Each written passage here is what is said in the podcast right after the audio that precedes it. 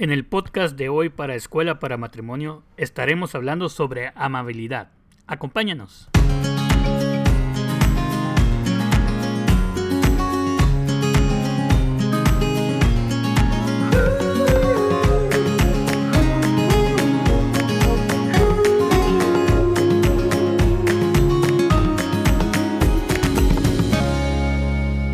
Hoy busqué la definición de amabilidad en el diccionario.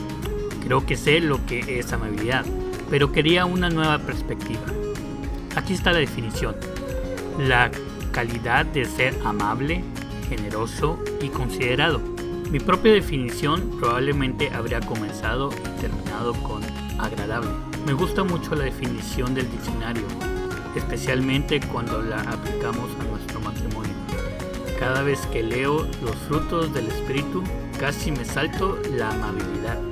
Cuando enseño y les pido a las parejas que escojan los tres frutos que son más importantes para ellos en su matrimonio, la amabilidad rara vez figura en la lista. La definición contiene tres palabras que valoro y quiero que otro vean en mí. La pregunta que me hago es esta. Carla ve las cualidades del, del ser amable generoso, considerado en mi relación con ella, me lleva de nuevo a preguntarme, ¿por qué a veces soy tan amable en otros lugares y descuido lo que en realidad es lo más importante para mí? ¿Y tú?